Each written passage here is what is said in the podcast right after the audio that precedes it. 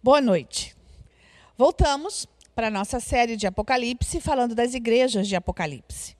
O primeiro episódio, é, nós falamos de Éfeso e Esmirna. É, no segundo episódio, nós falamos de Pérgamo e de Tiatira. E hoje nós vamos falar das três últimas igrejas: Sardes, Filadélfia e Laodiceia.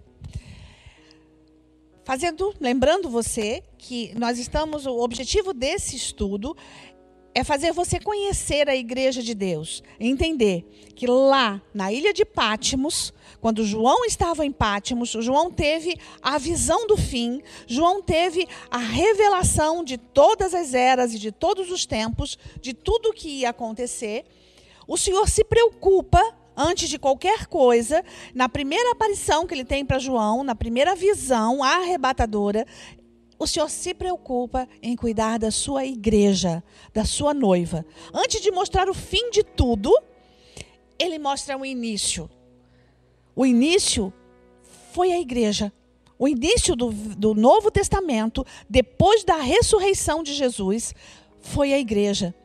A igreja nasceu em Pentecostes com a descida do Espírito Santo e ela não parou de se movimentar e ela não para até hoje. Ela é viva, ela é eficaz, ela é eficiente, ela é sobremodo excelente. Quando você é, vê em 1 Coríntios 13 é, que o amor, né, aquele texto que todo mundo conhece, texto de casamento, né, onde diz que o amor tudo sofre, tudo crê, tudo espera, tudo suporta antes de ele falar isso, ele diz: Eis que vou mostrar a você um caminho sobremodo excelente.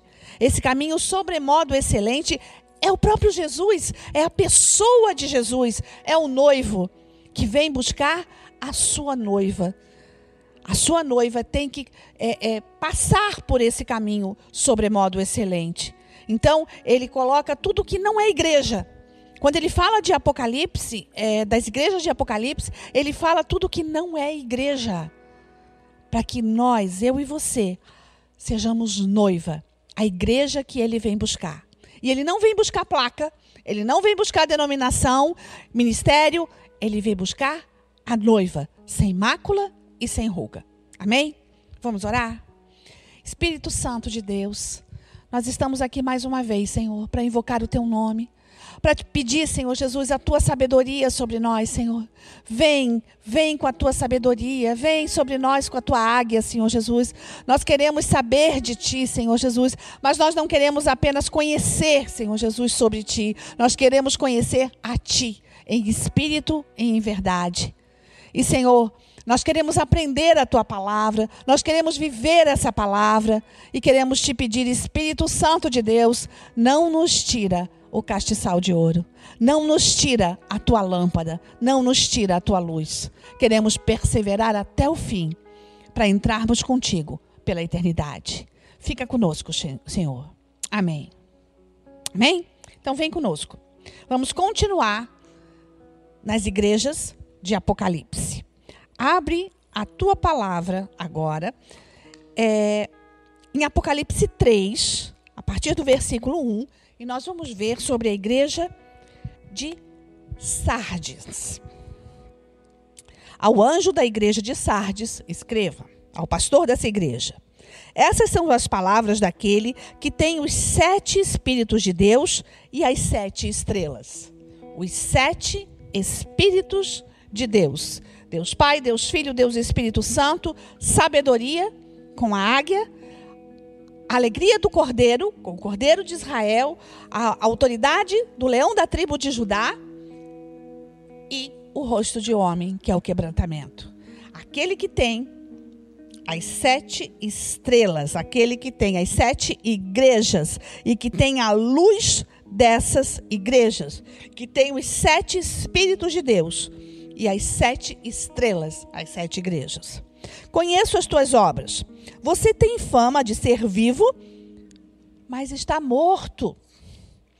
Esteja atento. Fortaleça o que resta e o que está para morrer, pois não achei suas obras perfeitas aos olhos de Deus. Lembre-se, portanto, do que você recebeu e ouviu. Obedeça e arrepende-te. Mas se você não estiver atento, virei como um ladrão e você não saberá a que hora virei contra você. No entanto, você tem aí em Sardes um, uns poucos que são é, que não se contaminaram e nem sujaram as suas vestes. Eles andam comigo, vestidos de branco, pois esses são dignos. Ao vencedor será igualmente vestido de branco. Jamais apagarei o seu nome do livro da vida, mas o reconhecerei diante do meu Pai e de seus anjos. Aquele que tem ouvidos, ouça o que o Espírito diz à igreja. É uma forte palavra para uma igreja. Sardes em grego quer dizer os que escapam ou os remanescentes. E ele fala que havia alguns remanescentes nessa igreja, mas ele dá um, um, uma, um panorama de uma igreja é, morta. É a igreja morta, a igreja sem o Espírito Santo.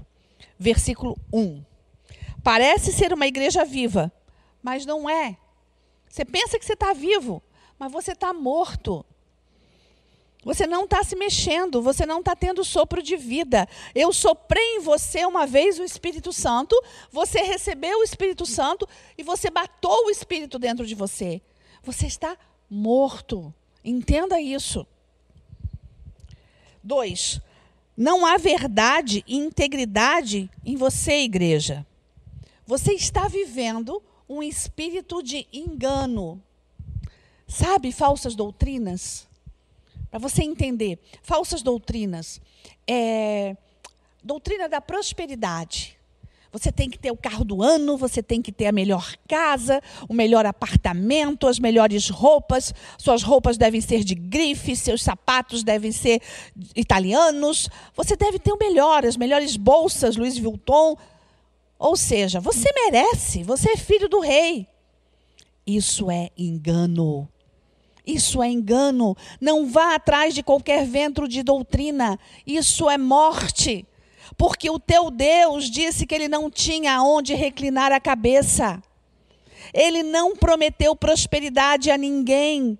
Ele prometeu que não faltaria comida, que não faltaria roupa e que não faltaria teto. Ele não disse que seria o melhor apartamento, no melhor bairro da cidade. Ele não disse que a comida teria manteiga no pão. Ele disse que daria o pão, porque ele é o pão da vida. A comida, o resto, é, o doce, o queijo, é graça, filho, é graça. É superabundante graça. O Senhor prometeu o pão. Ele não prometeu a veste de grife, ele prometeu que você teria o essencial. Foi isso. Mas aí, uma igreja morta, que não tem a verdade para pregar, ela prega qualquer coisa. Então era isso que estava acontecendo em Sardes. Eles estavam pregando um vento de doutrina morto, desnecessário, um vento de doutrina que não forjava o caráter de ninguém, que não moldava o próprio Deus nas suas vidas. Por isso eles diziam, vocês pensam que vocês estão vivos, porque vocês estão se reunindo. Mas um bando de gente reunida não faz uma igreja. Isso pode fazer um clube, uma comunidade, mas não uma igreja.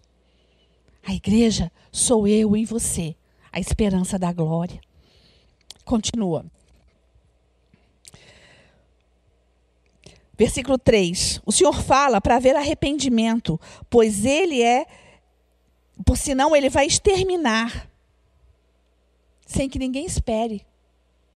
Ele vai acabar com essa igreja sem que ninguém espere. Versículo 4. Em Sardes há alguns santos que estão em mim, diz ele. Eu conheço esses. Esses eu conheço pelo nome. Isso acontece até hoje em todas as igrejas. Ele sonda e conhece o coração. Então ele sabe quem é dele. Ele sabe o que é joio e o que é trigo. Seja você joio. Seja, esforce-se para ser, é, é, não ser joio, perdão. Esforce-se para não ser joio. Você tem que ser trigo. Você tem que é, amassar o pão. Mas tem uma coisa, querido, para fazer o pão. o trigo tem que morrer. Joim precisa não, mas o trigo tem que morrer. Então, toda a, a, a ilusão do mais que bom, isso não é verdade. O Senhor te prometeu a essência. Ele não te prometeu a periferia. Porque os, os glamoures do mundo são periferia. Continua. 5. O Senhor citará os seus, ele os chamará pelo nome. Os nossos nomes serão mencionados pelo Santo dos Santos diante do Pai. O Senhor te conhece. E no grande e temível dia do Senhor, o Senhor Yeshua vai diante do seu Pai, sendo todos eles Deus, Deus Pai, Deus Filho e Deus Espírito Santo, os três sendo um, ele vai mencionar o seu nome diante do Pai dos anjos, diante de todo o corpo celestial, de todos aqueles que foram com ele para a glória. Ele vai dizer: Esse é o meu filho amado. E ele vai dizer o seu nome. Essa é a promessa. O Senhor elogia essa igreja. Alguns são fiéis. Eu conheço esses. O Senhor critica. Você morreu. Esquecer de enterrar. Você morreu. Você está morto. Instrução: arrepende-se, fortalece, porque ainda te resta esperança. Eu estou te falando isso para que você se levante do teu leito de morte e receba o sopro de vida. É isso que Deus está falando. E a recompensa: vocês compartilharão do trono de Cristo. Sardes era uma cidade lendária da Ásia Menor.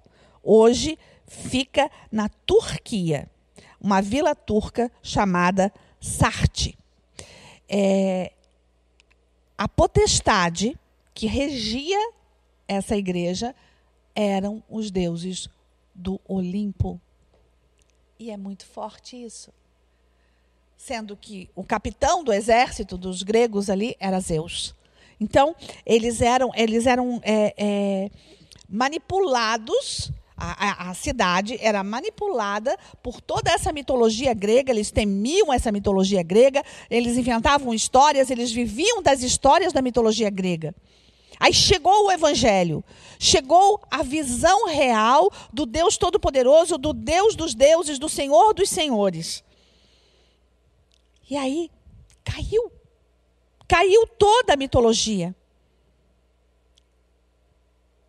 Mas a mitologia entrou dentro da igreja e os fez morrer, porque os deuses prometiam prosperidade, porque os deuses prometiam força, poder. Os deuses prometiam aquilo que o Senhor não te promete. Ele diz: Você tem poder sim em mim. Todo o poder está delegado se você estiver em mim. Todo o poder está delegado a você, igreja, se você estiver em mim. Então, o Evangelho quebrou tudo aquilo que eles aprenderam até aqui. E o Senhor está dizendo: olha, vocês estão tolerando coisas e eu quero tirar isso de você. Acorda, levanta, levanta do teu leito de morte. Eu quero te dar pneu. Eu quero te dar o espírito de vida. Te levanta, te levanta. Igreja, levanta e anda. É isso que o Senhor disse a Sardes. Amém? Então, vamos para a próxima igreja, Filadélfia. Esse nome, Filadélfia, é um nome que você deve conhecer bastante. Tem tantos ministérios com esse nome até hoje, tantas igrejas com esse nome, porque ela foi uma igreja boa. Então todo mundo, né? Você não vê igreja de Sardes em qualquer lugar, você não vê igreja de Atira, você não vê nem de Éfeso. É a placa da igreja, igreja de Éfeso, você não vê. Mas Filadélfia tá cheio, tem a Universidade de Filadélfia, tudo é Filadélfia, porque era uma igreja boa. Você vai ver isso. Então todo mundo quer ser assim, né? Então vamos lá. Versículo 3, de 7 a 13. Ao anjo da igreja de Filadélfia, escreva: estas são as palavras daquele que é santo e verdadeiro, que tem a chave de Davi, e que ele abre e ninguém pode fechar. O que ele fecha, ninguém pode abrir.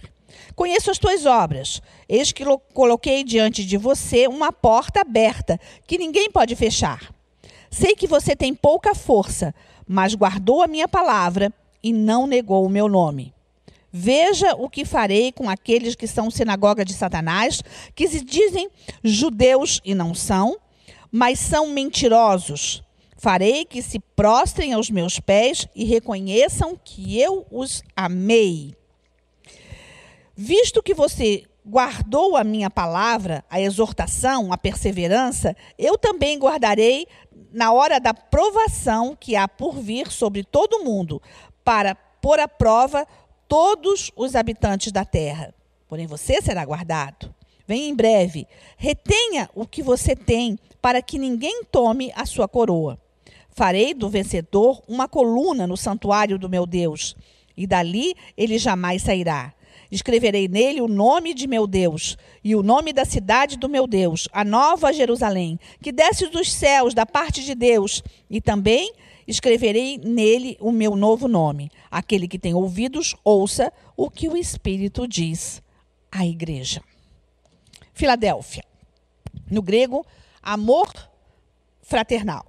É a igreja avivada, é a igreja missionária, a igreja que vai a igreja que tem o ID como missão. Dentre as sete igrejas, ela é a mais perfeita. O Senhor não a censurou. Ele não criticou essa igreja. Ele lhes destaca a santidade e a sua identidade nele. Era uma igreja, era um povo que tinha identidade, mesmo vivendo o que vivia. Eles não estavam envolvidos com essas doutrinas pagãs e idólatras da época. Eles conseguiram se reservar. Era uma igreja fiel e obediente. Ela recusar-se-á a negar a Jesus em qualquer situação. Era uma igreja perseguida. Ela vivia numa época, numa cidade onde as feitiçarias e a obra de Satanás eram é, é, ferviam. Ela vivia ali, mas ela permanecia fiel. Filadélfia ficava no vale, aos pés de um é, platô montanhoso. Os reis de Pérgamo fundaram Filadélfia como um posto de avança, no, avançado e, e, um grande porto também, no século II a.C. Ela ligava Pérgamo ao norte de Laodiceia e ao sul de Sardes. Então, ela ficava no meio, ela ficava é, no lugar, é, no, no, no no topo de uma montanha, ela tinha uma bela vista, ela tinha uma visão de Deus. Ela não tinha uma vista da cidade, ela tinha uma visão de Deus. E era uma cidade corrompida. Os, volto a dizer, os deuses do Olimpo regiam essas cidades. Eram hoje ela, ela fica, na Tur, fica na Turquia, mas eram cidades gregas na época. E querido, ela conseguiu, ela conseguiu é isso que o Senhor fala com Filadélfia. Sabe por quê? Se eles conseguiram, nós também conseguimos. Se eles conseguiram ficar longe do mundo, nós também conseguimos. E ela não saiu do mundo. Ela não foi arrebatada. Porque o Senhor fala: Eu não quero que os tire do mundo, mas que os livre do mal. É isso que nós precisamos fazer. Não temos que sair do mundo, mas não temos que viver o mundo. Precisamos nos livrar do mal. E olha o que o Senhor fala a ela. É, eu elogio para ela. Você foi perseverante na fé e na oração. Crítica, ele não deu, ele não criticou essa igreja. Instrução: sejam fiéis. E a promessa: um lugar na presença de Deus, um novo nome e a nova Jerusalém, para que vocês vivam nela. Versículo 7. A chave de Davi, que fala lá em Isaías 22, 22.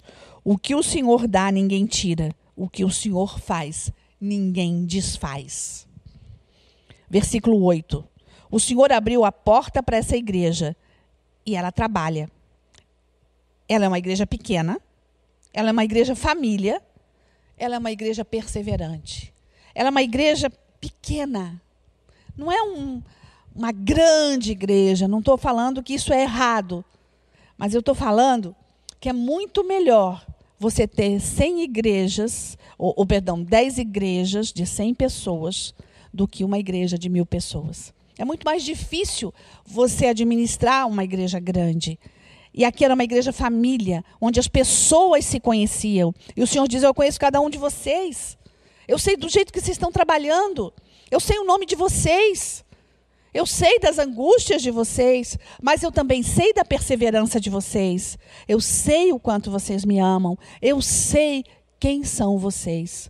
E o meu nome vai estar escrito com o nome de vocês. Continua lá. 9. Os que se levantavam contra essa igreja seriam humilhados e terão que se é, reconhecer e terão que reconhecer que ela é obra de Deus e que está no coração de Deus. Gente, essa é a glória para uma igreja. Até os inimigos reconhecerem, olha, eu não gosto deles, eles me incomodam, mas eles são do Senhor. Esse é o objetivo para você, igreja. O mundo reconhecer. Não que você é diferente deles, mas que você tem algo que eles não têm. Esse algo é um nome chamado Yeshua. E que você vive para Yeshua. Tudo por ele, para ele, com ele. Tudo na pessoa dele. Essa é a diferença de ser igreja. Versículo 10. Por amor, ele a poupará, por sua perseverança. Quando vier a tribulação, o Senhor vai guardar essa igreja. 11. Continue perseverando até que eu volte. Olha, permanece na tua perseverança. 12. Ela será coluna no santuário de Deus. Ela leva o nome de Deus gravado sobre ela. Jesus, o grande nome o grande nome, Yeshua Hamashia. Essa igreja, Laodiceia, é a igreja que está no coração de Deus. Por isso que tantos ministérios colocam esse nome. Porque se sabe que esse é o sonho de Deus para uma nação chamada igreja. Isso é o que o Senhor quer, que essa igreja Espere o Senhor, persevere no Senhor, respire esse Deus, ame esse Deus, trabalhe para esse Deus. Sabe, é, você estar envolvido todo o tempo na obra de Deus. Aonde o teu trabalho secular passa a ser segundo plano, porque o teu objetivo é servir a Deus aonde a tua família não está em segundo plano, ela está em primeiro plano, porque ela está no seio da igreja de Deus. Então você e sua casa servem ao Senhor, você e sua casa amam ao Senhor, e vocês são conhecidos sobre a terra como carvalhos de justiça, plantados pelo Senhor para a sua glória, como família bendita dele. Essa igreja família que Deus quer onde um se preocupa com o bem-estar do outro, aonde o amor é o centro. E o amor encobre todas as transgressões. É isso que o Senhor fala. Aquele amor que tudo sofre, tudo crê, tudo espera, tudo suporta. Amém? E agora, nós vamos falar da próxima.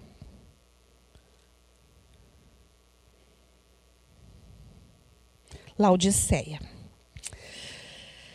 Deixa eu achar aqui um pouquinho sobre Laodiceia, que eu queria que você entendesse. Laodiceia em grego quer dizer direito do povo. Então nós vamos começar agora, é isso que eu estava procurando.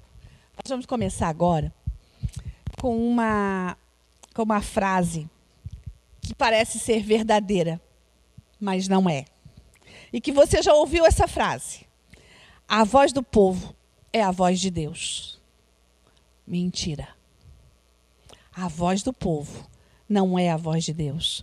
O governo de Deus é teocrático. O, do, o governo de Deus não é, é democrático. O governo de Deus não é um acordo de homens. O governo de Deus é de Deus. É Tel. É Deus.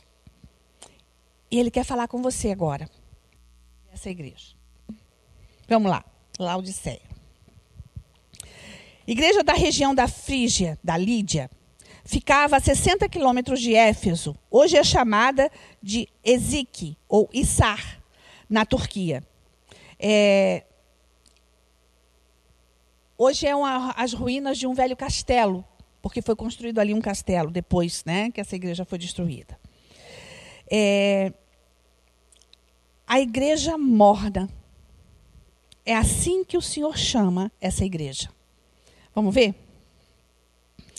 Ao anjo da igreja em Laodiceia, escreva: Essas são as palavras do Amém, do fim. A testemunha fiel, a verdadeira, o soberano, a criação da criação de Deus. Conheço as suas obras, obras, sei que você não é frio e nem quente.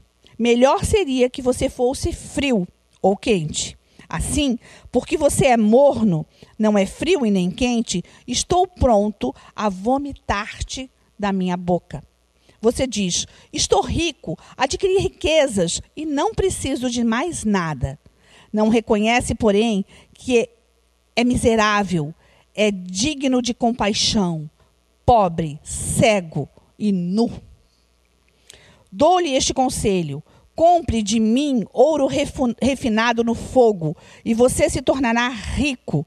Compre roupas brancas, vista-se para cobrir a sua vergonha e a sua nudez, e compre colírio para ungir os seus olhos, para você poder enxergar. Repreendo e disciplino aqueles que amo. Por isso, seja diligente e arrepende-se. Eis que estou à porta e bato. Se alguém ouvir a minha voz e abrir a porta, entrarei e cearei com ele e ele comigo. Ao vencedor darei o direito de sentar-se comigo no meu trono. Assim como eu também venci e sentei-me com meu Pai em seu trono. Aquele que tem ouvidos, ouça o que o Espírito diz à igreja. A igreja morna. Versículo 15 a 18. O Senhor diz que ela é mais uma maldição para o mundo do que uma bênção. Triste, né?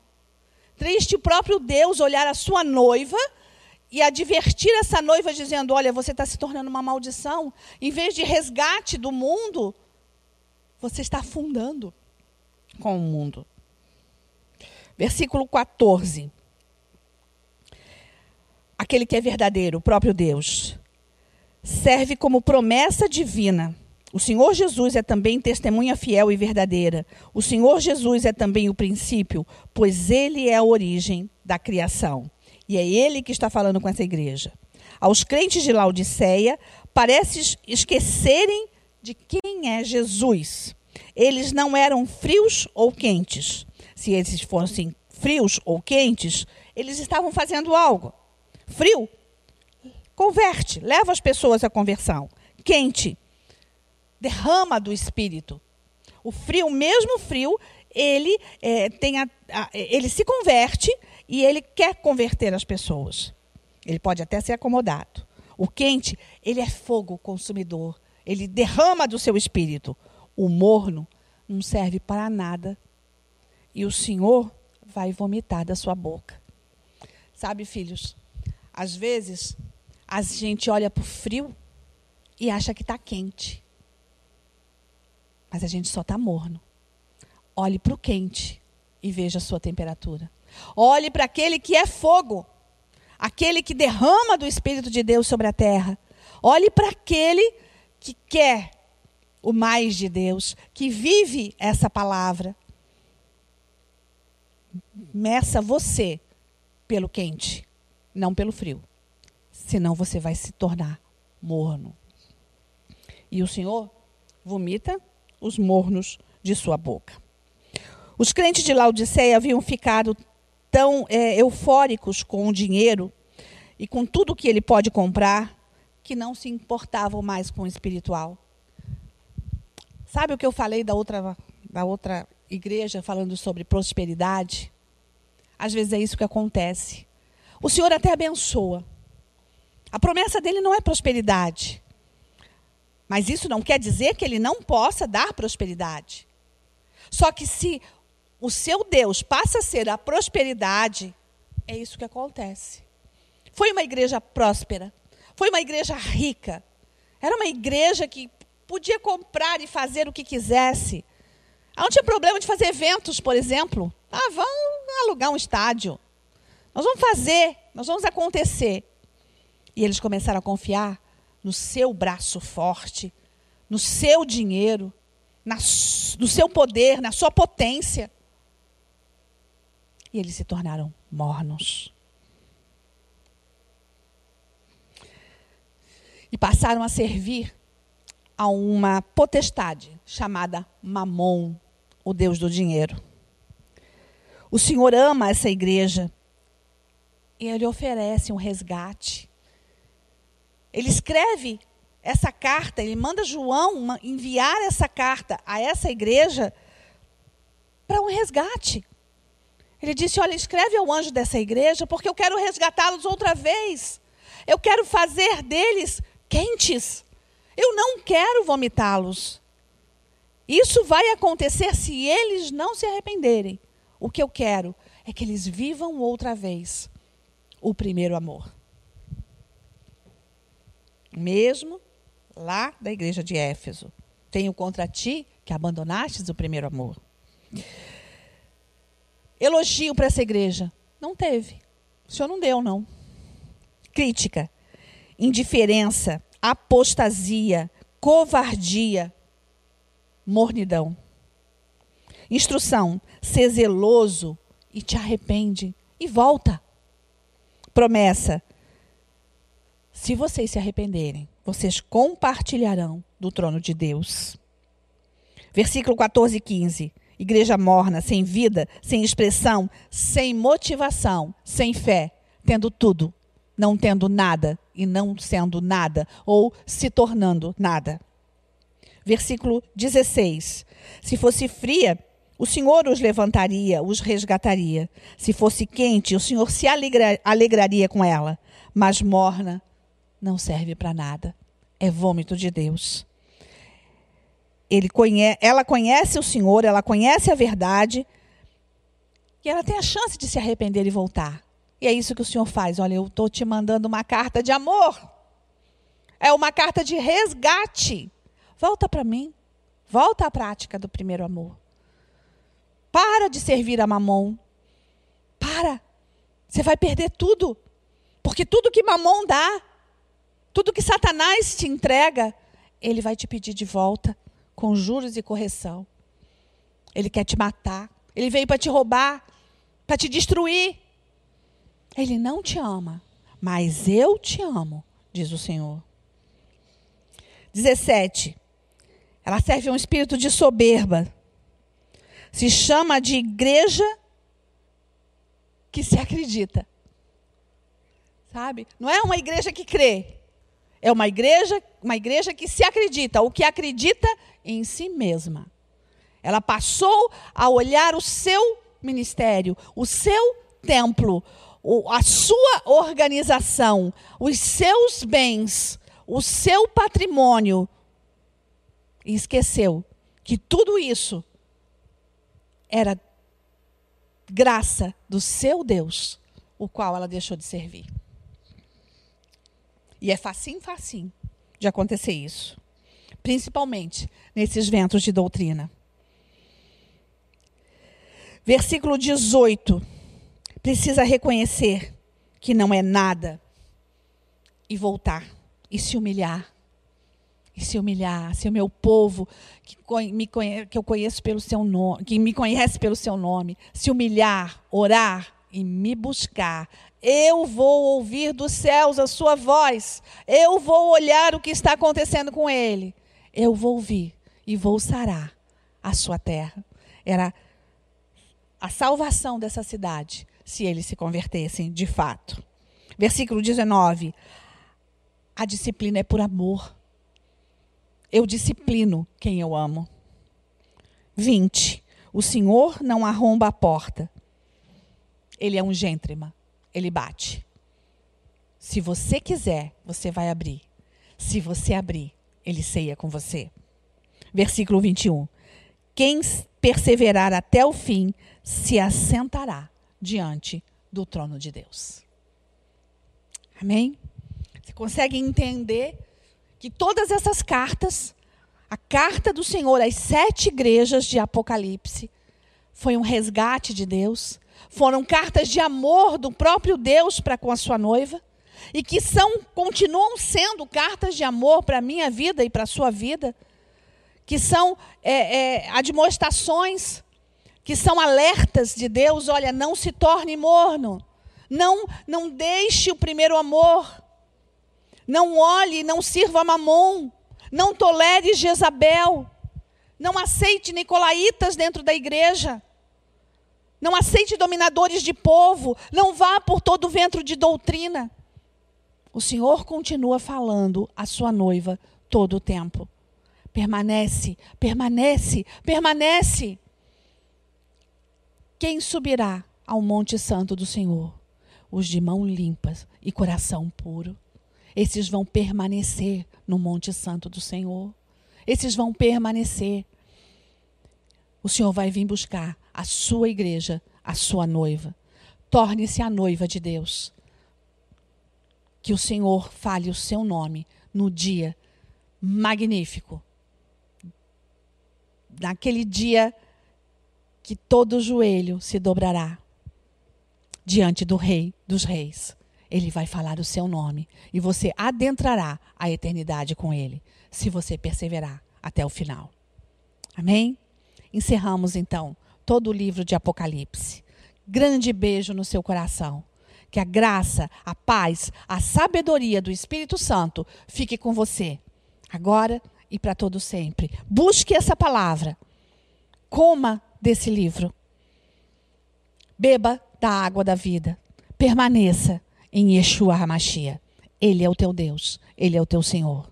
A ele toda honra, toda adoração, toda glória. Beijo no coração. Até a próxima série.